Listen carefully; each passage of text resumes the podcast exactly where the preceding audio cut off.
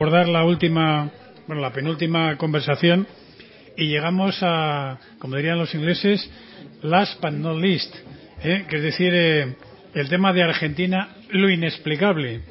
¿eh? Y desde luego el enunciado yo creo que promete mucho, ¿no?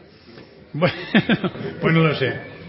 Bueno, tenemos con nosotros a Martín Caparrós, yo creo que es suficientemente conocido del público español y sobre todo porque, bueno, pues después de eh, o con motivo de la dictadura argentina eh, cruzó el charco, se vino para acá y estuvo pues en, en París y, aquí y en España.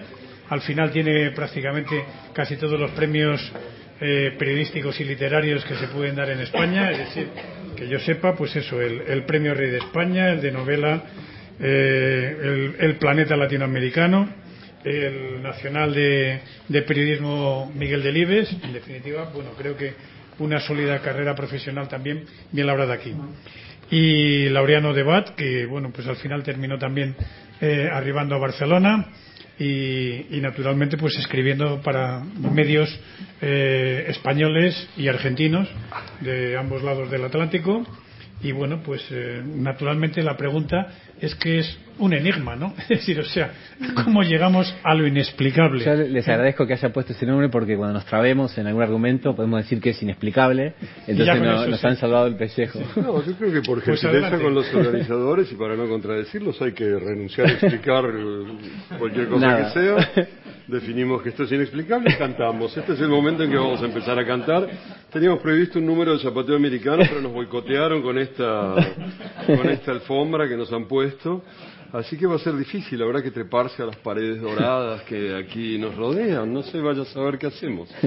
Eh, bueno, ¿qué hacemos? bueno, yo eh, para empezar a, a explicar lo, inexpli lo inexplicable no. o hacer más inexplicable lo inexplicable, pensaba recién remontarnos a 2003 más o menos, ¿no? Para empezar uh -huh. a explicar los últimos fenómenos políticos y ver cómo lo entendemos eh, que pasa en Argentina cuando asume el kirchnerismo, ¿no? Eh. Dos años antes, eh, como sabréis todos vosotros, eh, es el 2001 la caída de la Rúa, la crisis en Argentina, la crisis de representatividad, el que se vayan todos, eh, el corralito, todo eso, y la, la una diáspora de argentinos muy grande a Europa, sobre todo aquí en España.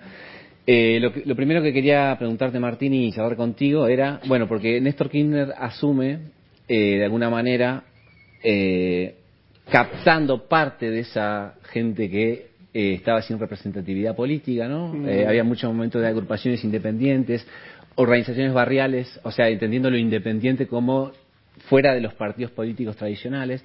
Quería ver eh, cómo eh, empezar a charlar contigo, a ver cómo entendemos el fenómeno del kirchnerismo y si podemos entenderlo a partir de ese 2001 de crisis de representatividad mm. que, que asumen como propio para bien o para mal, ¿no? Sí, es una posibilidad. Eh, la crisis de 2001 o 2000-2001 fue, además de una gran crisis de representatividad y probablemente una de las primeras, los argentinos somos muy buenos para ser precursores de lo que no sirve para nada. este, y probablemente ha sido una de las primeras grandes crisis de representatividad de los políticos con respecto a sus sociedades, pero además fue una crisis económica muy fuerte, eh, una de varias, pero de algún modo fue como la culminación de toda esa sucesión de crisis económicas que habían empezado a fines de los 70, ¿no? Eh, o a mediados de los 70, probablemente en el 75, con lo que se llamó el Rodrigazo. Pero esa crisis eh, nos puso en un lugar mucho más preciso, me parece, mucho más comprensible, explicable o casi explicable. Eh, yo recuerdo siempre una escena boba en el año, probablemente haya sido 2001 o principios del 2002, vine aquí o pasé por aquí, yo pese a, las apariencias viví casi toda mi vida en Buenos Aires, eh, y pasé por aquí en ese momento, en plena crisis, me tomé un autobús, no sé para qué venía aquí, pero sé que tomé un autobús que terminaba en eh, la Puerta del Sol, cuando todavía en la Puerta del Sol terminaban autobuses. Me bajé de ese autobús y me di de bruces, como decían los novelistas mal traducidos de fines del siglo XIX, con la puerta de una farmacia donde eh, un pequeño afiche, un pequeño póster, convocaba a, un, eh, a ciertas formas de solidaridad con la Argentina. Algo así como en la Argentina no comen, consigamos dinero para mandarles comida. Y toda ese, esta, esta visita de ese año me parece que estuvo como cifrada por ese póster en la medida en que por fin los españoles empezaron a saber qué hacer con la Argentina.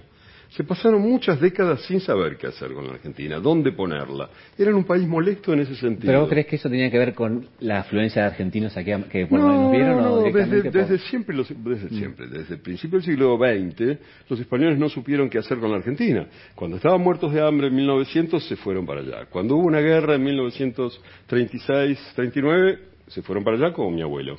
Este, cuando no tenían eh, qué comer, eh, Perón les mandó trigo este, para, y salvó de algún modo la dictadura de Franco. Pero al mismo tiempo, después sí, venían argentinos aquí y se suponía que eran así como jacarandosos, eran vivillos, este, tenían buenas historias que contar.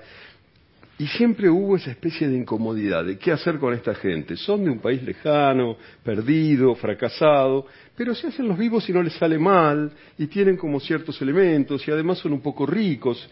En 1910 era el séptimo, octavo país más rico del mundo. Era una situación difícil de, de conformar. Hasta que, y, eso creaba incomodidad. Eh, en los años 70, 80, este, que yo sí vivía aquí, era muy incómodo para muchos españoles no terminar de saber dónde poner a los argentinos, en qué casillero.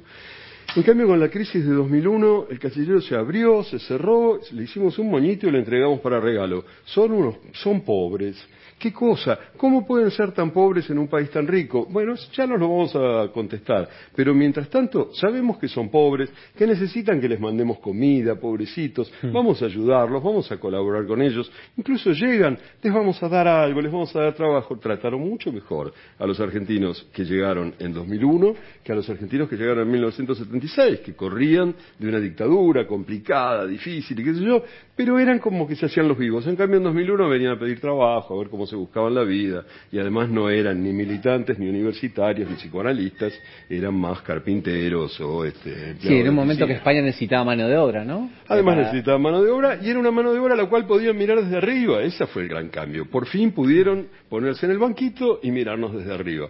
No sabes el alivio que esto produjo entre mis compatriotas españoles. Eh, dicho lo cual. Sí Dicho lo cual, eh, ya tenemos a los argentinos más o menos este, como encapsulados y encasillados aquí, ¿sí? Ahora tenemos que ver qué pasa en la Argentina. Ese es el problema que nos queda, no es pequeño.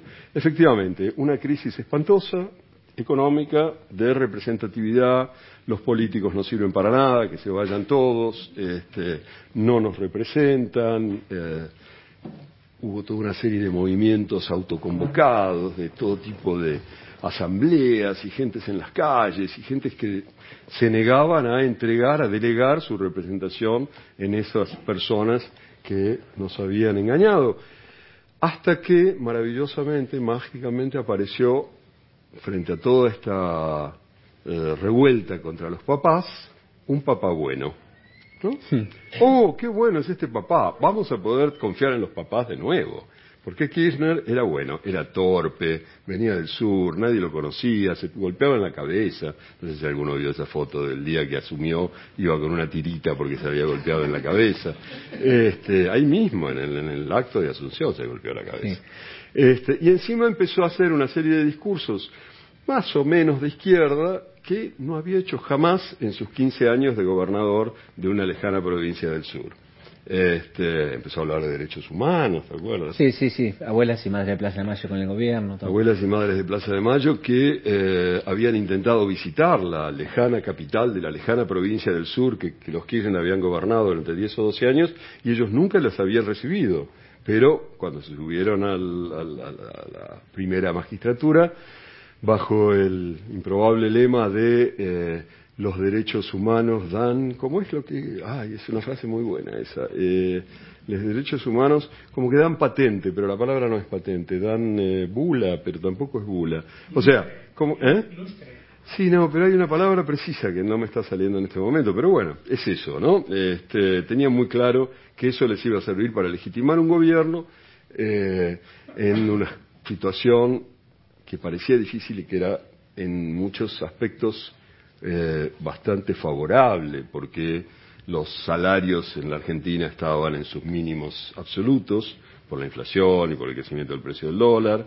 Este, había mucha mano de obra y eh, aparato productivo ocioso, con lo cual ponerlo a, producir era infinitamente más barato que en cualquier otro momento de la historia y además las exportaciones argentinas que cada vez más se fueron reduciendo a materia prima agraria, básicamente la soja para alimentar chanchos chinos, eh, esas exportaciones empezaron a subir en el mercado internacional a precios que nunca antes habían tenido. En una coyuntura favorable, muy favorable desde el punto de vista económico, entonces un poco más de dinero con el recuerdo de una crisis y con un discursito más o menos izquierdoso les permitió este, un grado de popularidad como nunca habían soñado. Yo no sé si eso es lo que llamamos populismo. Hace un ratito me sorprendió cuando Carlos Granés, creo que no está, ¿no? Eh, ah, estás.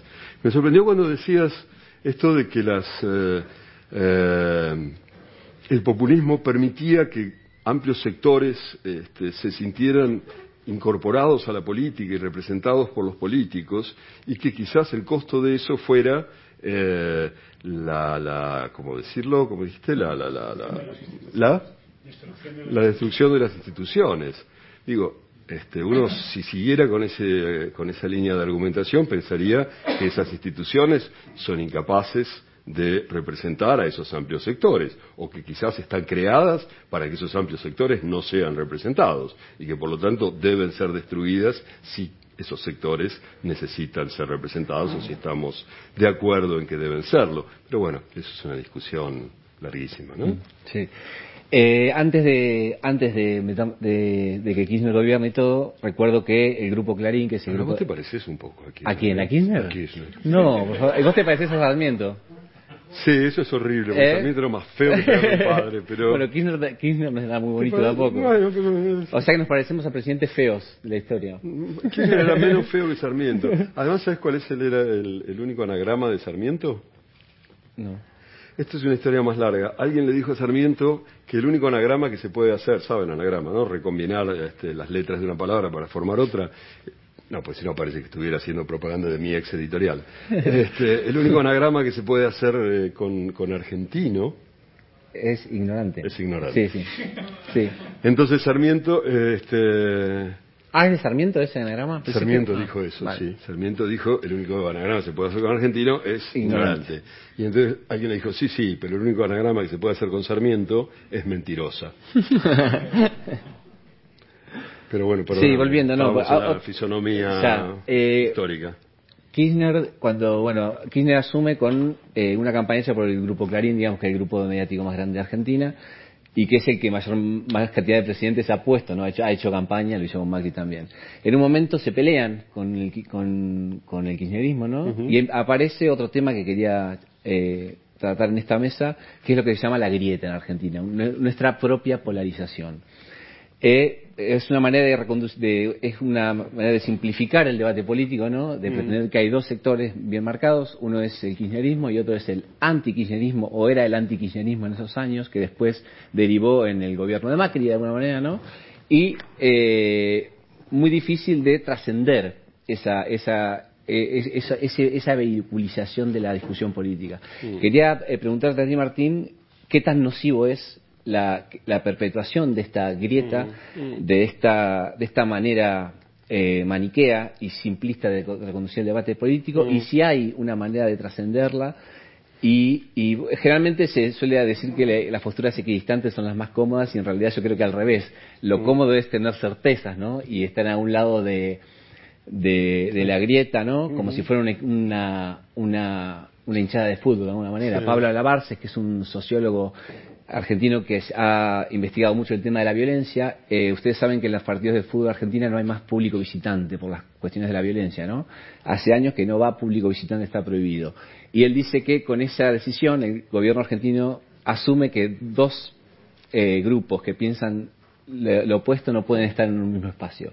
Y es una, una analogía bastante eh, acertada, me parece, para hablar de la discusión política. Quería saber cómo, cómo lo veías. ¿Qué te parece? Yo primero quiero hacer una eh, breve pero sentida reivindicación de Jorge Lanata, que es un periodista argentino, que fue el que Sí, el que inventó la palabra grieta, el que, el que puso en circulación la palabra grieta. Y me parece interesante cómo de vez en cuando alguien puede dar con la palabra precisa, ¿no? Este, la sonrisa perfecta. Perfecta, ojalá. Este, sí, ojalá que, alguien- que a uno le tocara eso. Borges decía que lo único que quería era que una frase suya de alguna vez quedara en el idioma, ¿no? Este, y en este caso no es una frase, pero sí una palabra que es absolutamente operativa, sirvió para describir la situación de la sociedad argentina en los últimos 10 años y eh, se de algún modo internacionalizó, se habla ya en muchos otros lugares, en Cataluña mismo se habla por momentos de esa, Esa grieta que de hay esa con... sí, grieta, sí. etcétera, etcétera, y, se usa muy bien para describir esta situación y aunque ahora nos parece una palabra corriente, bueno, el primero que la usó en esta en esta acepción fue fue la nata hace eso unos 10, un poco menos de 10 años. Y efectivamente apareció en la Argentina eh, en ese momento, hacia el 2008-2009, a un poco de- como resultado de un enfrentamiento que hubo entre el gobierno y los productores agrarios, un error absoluto del kirchnerismo que quiso aumentar la- los impuestos, lo que llamaban las retenciones a los productos agrarios, y en lugar de hacerlo inteligentemente, o sea, de aumentar eh, las retenciones a los grandes productores y mantener como aliados a los pequeños, en un contexto en el que los grandes productores eh, producen eh, el setenta y tantos por ciento del grano, o sea, este, en términos económicos era suficiente con ponerle los impuestos a los productores de las tres cuartas partes y quedar como aliados políticos con los otros que son infinitamente más, pero que no tienen el peso económico. Sí, y, este, y el, ¿no? sec- el sector este mayoritario con grandes lati- grandes latifundios, ¿no? Poca, mucha tierra en manos de muy pocas personas. Sí, sí. Aunque ahora eso, bueno, es Está- otra cosa que está cambiando, porque ahora la- la- el control de la producción agraria ya no significa tanto tener la tierra, sino tener las máquinas, máquinas. para trabajar tierras que te, este, que te alquilan, digamos, este, sus propietarios, que pueden ser más pequeños, pero que te las entregan todas a la misma empresa que tiene las máquinas, y entonces la concentración se da un poco de una manera más capitalista, digamos. Eh, pero la cosa es que, bueno, se pelearon con este, de buena parte de, de los productores agrarios argentinos, que son los que mantienen la economía argentina funcionando, y ahí empezó esa grieta que funcionó durante los cinco o seis años siguientes, por lo menos, de una manera muy extrema, ¿no? Este, esta cosa que seguramente han escuchado nombrar, ha escuchado contar de amigos que se peleaban y que no se veían nunca más, o parientes incluso, que este, en el mejor de los casos acordaban en no hablar de política en las fiestas de Navidad, pero en muchos casos se agarraban a botellazos en las fiestas de Sí, Navidad. era, era un reflejo de cómo eh, nosotros reaccionamos ante cualquier cosa. Ante cualquier cosa hay, hay piñas y hay violencia. Sí. Ot- otra, otro canal también que se daba eran las redes sociales, ¿no? En Facebook vos tenés la, la- la potestad de bloquear a gente sin eliminarla. Entonces mucho- mucha gente que estaba de un lado o del otro de la grieta hacía un post a favor o en contra de algo y todos los comentarios que tenían estaban era ratificando su opinión, ¿no? Sí. De- se, se empezó, empezó a transcurrir el discurso político, creo yo, sobre todo en redes sociales, por senderos paralelos también. Sí. No, no, no, no, Sí. había, no había posibilidad de, de, de debatir, no había debate directamente. No había, no había, no había espacio para debatir, no solo porque las redes sociales efectivamente proponen este, la burbujización, que es bastante más fácil de decir que la latinoamericanización, pero de todas maneras se puede decir, eh, la burbujización de- del, discurso, porque hace que uno se rodee de aquellos que piensan como uno, siga a aquellos que piensan como uno, y termine creyéndose que el mundo es un espacio donde todos piensan como uno. Este, lo cual es eh, una de las eh, situaciones más felices a las que uno puede aspirar. La verdad que no veo por qué, por qué no, por qué no bañarse en la felicidad de creer que uno siempre tiene razón. Pero bueno, la cosa es que efectivamente eh, el- el- no había como espacio de discurso político, que cualquier cosa que uno dijera podía ser este, impugnada simplemente por quien la decía.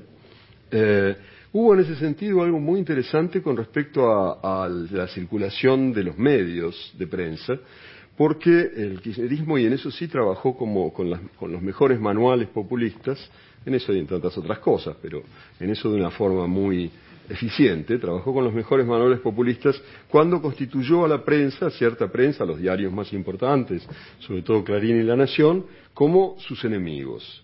Ustedes saben que este, los manuales del populismo, básicamente la CLAU, pero todos los demás, dicen que lo que tiene que hacer un movimiento es crear sus enemigos, porque permite varias cosas. Por un lado, permite justificar todo tipo de problemas, no, la culpa es de ellos, eso es obvio.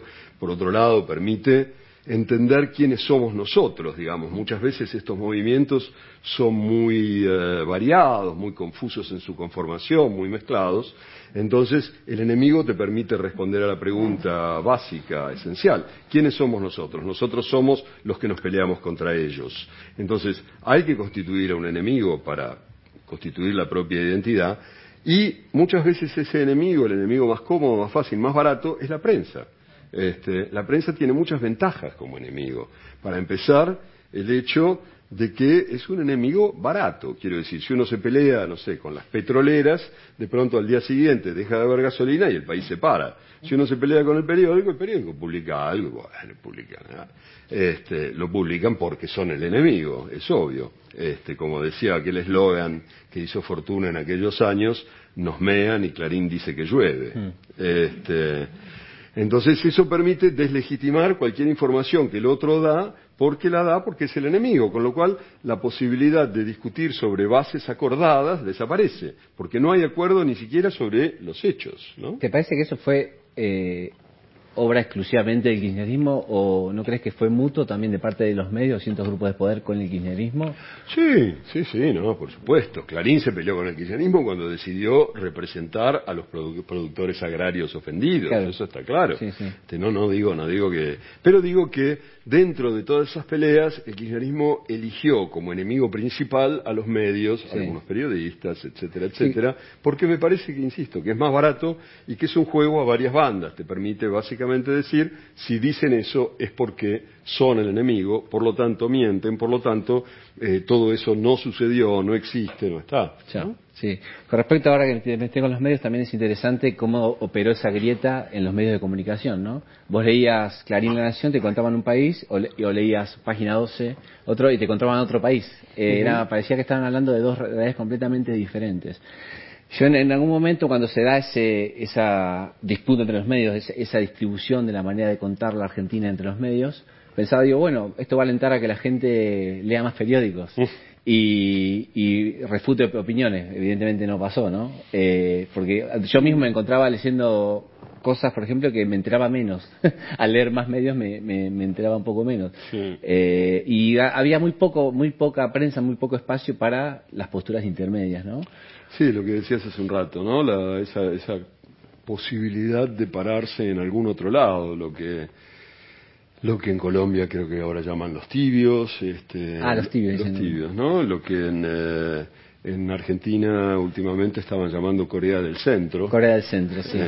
sí, hablando de tibieza. norte ni Corea del Sur, sino Corea del Centro. Citaban cuando para menospreciar tu postura, una postura intermedia, usaban una cita del comandante de Marcos que decía: la tibieza no perdura, o se calienta o se enfría, ¿no?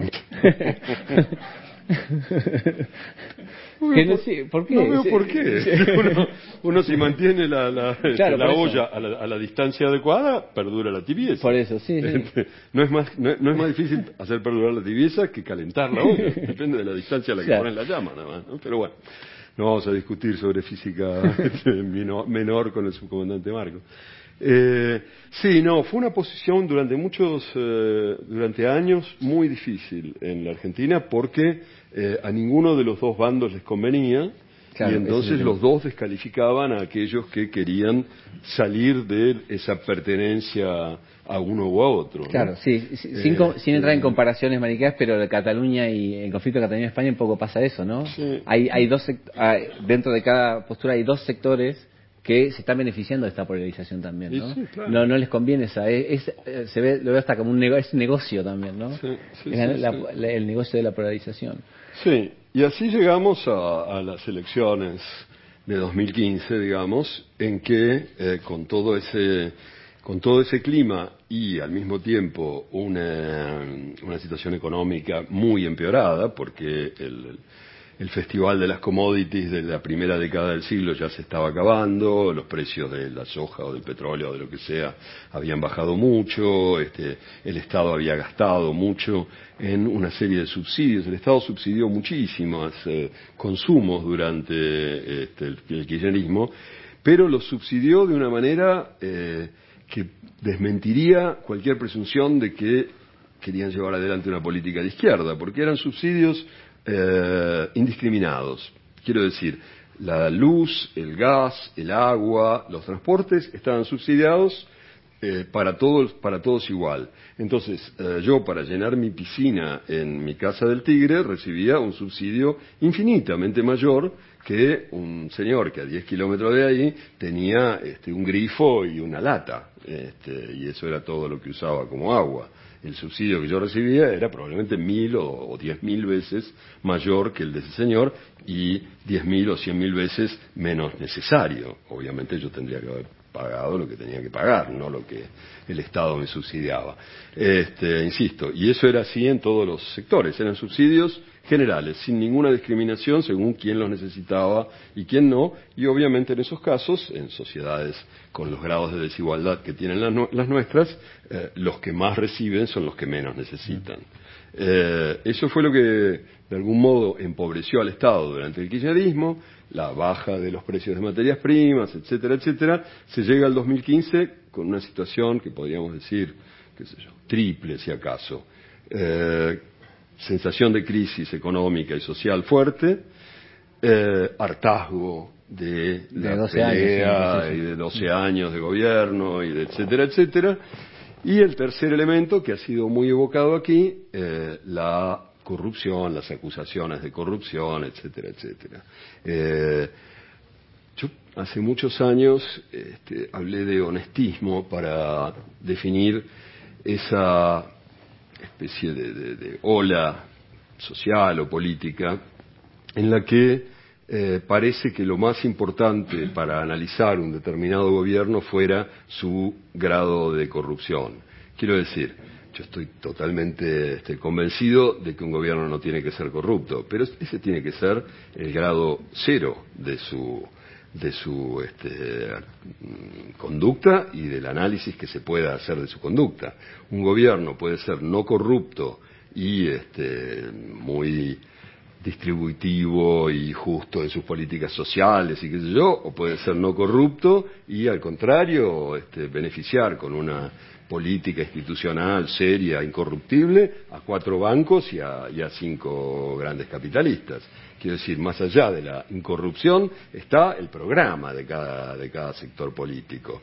Y parece que en muchos de nuestros países lo único que importara fuera si roban o no roban. A eso llamo yo el honestismo, a pasar toda la este, lectura de, la política por el tema de la corrupción. Y es algo que en la Argentina ya se había hecho en el año 99, cuando terminó el menemismo, que había sido muy corrupto, hubo una alianza que se formó, que se llamaba la Alianza, este, una alianza totalmente inverosímil de la cabra y el coliflor, como dicen los franceses, este, que obviamente se rompió al cabo de un año y medio, no tenían nada que ver, lo único que los unía era que no eran corruptos, ¿no? Este, y en el 15 fue más o menos así. El tema de la corrupción da para mucho. Lo, de Macri yo recuerdo que decían, eh, no va a robar porque es rico. Sí. Cosa que después, evidentemente, ¿quién cree que los ricos roban, no?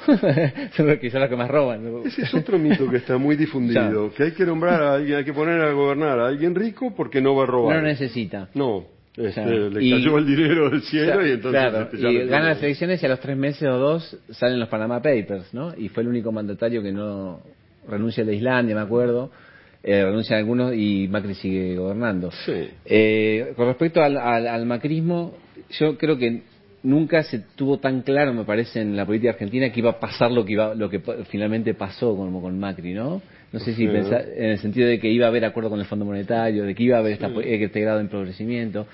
Porque, eh, ¿cómo, ¿Cómo...? Yo creo que lo que nadie previó con más... O sea, se preveía que Macri iba a ser un gobierno este, que podía llegar a favorecer a, bueno, grandes intereses económicos, financieros, etcétera, etcétera. De ahí venía y no había muchas razones para pensar que se había peleado con su clase. Lo que nadie preveía era que su conducción de la economía para sus propios intereses fuera tan mala, fuera tan pésima. Quiero decir, hoy, hoy miraba números finales, casi finales, este, entre el 2015 y el 2019, o sea, durante los cuatro años de gobierno de Macri, el Producto Interno Bruto de la Argentina se encogió 11%. O sea, perdió con respecto a lo que tendría que haber sido alrededor de 20%. En una circunstancia totalmente normal, sin grandes alardes, el Producto Interno Bruto de estos países puede crecer uno, uno y medio, dos por ciento anual.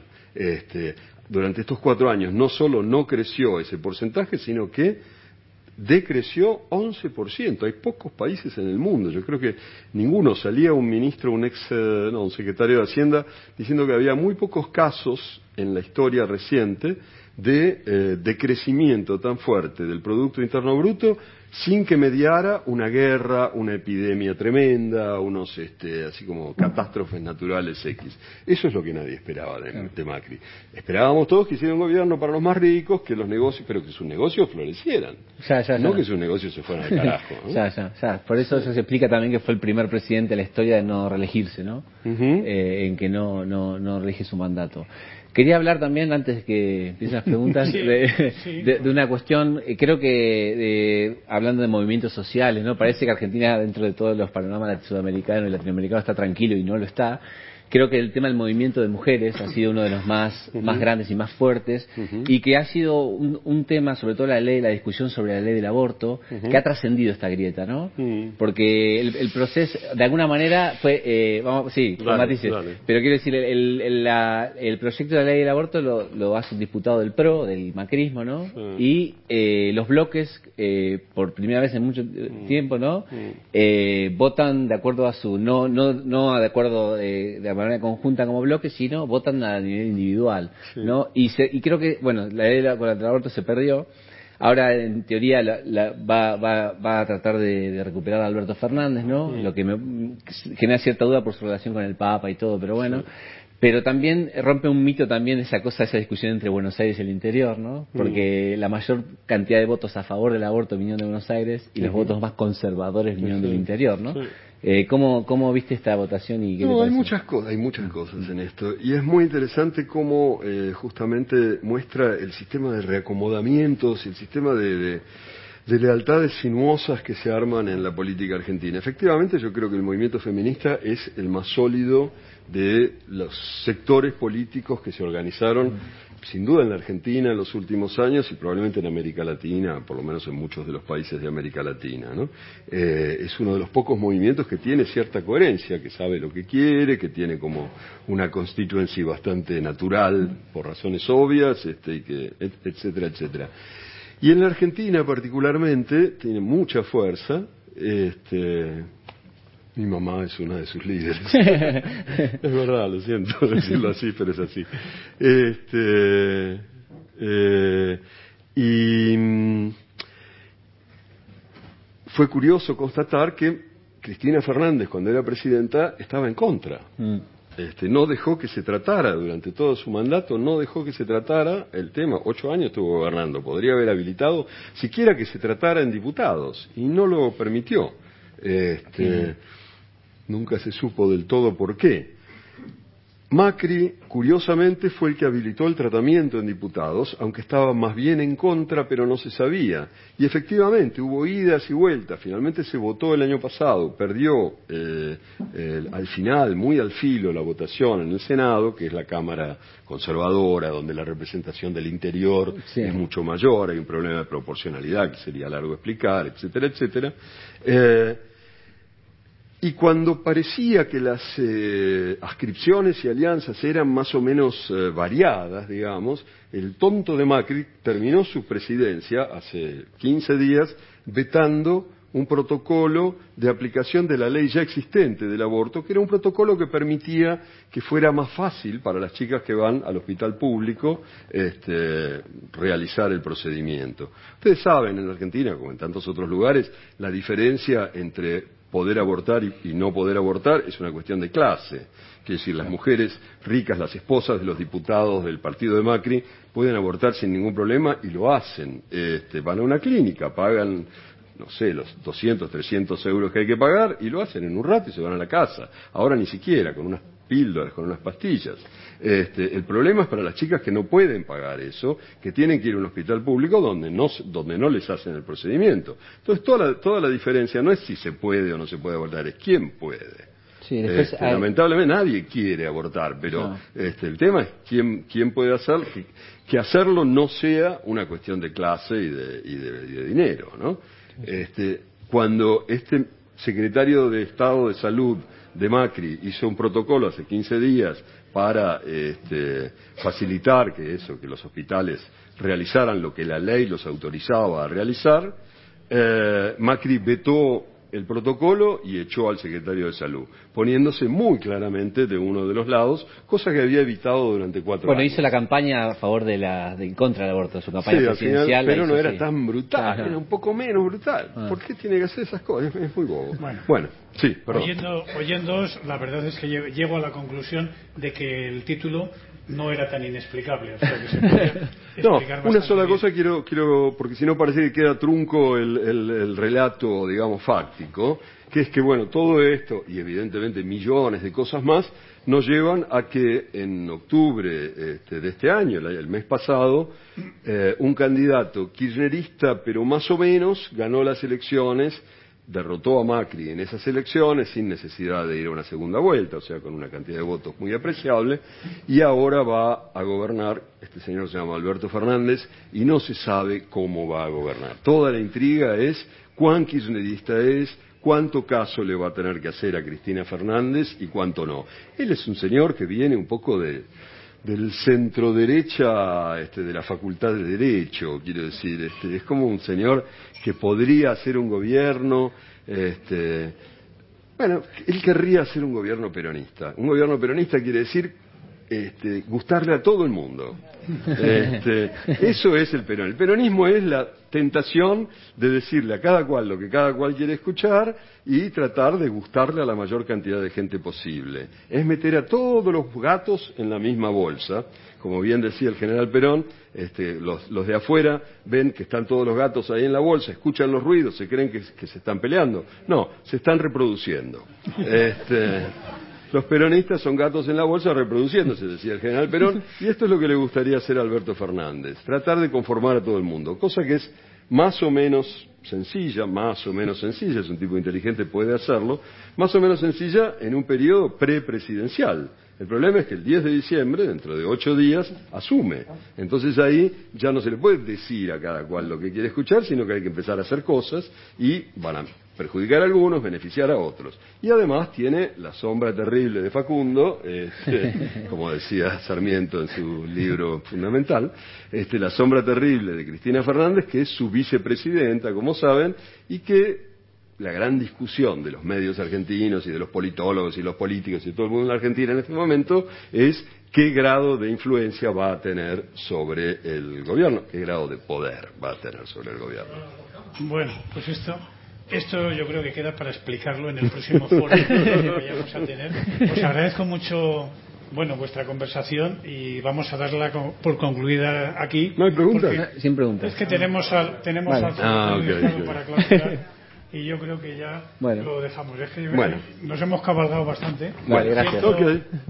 esta parte del debate, pero bueno, en cualquiera de los casos queda en el apartado de lo inexplicable. gracias. Gracias. Un aplauso.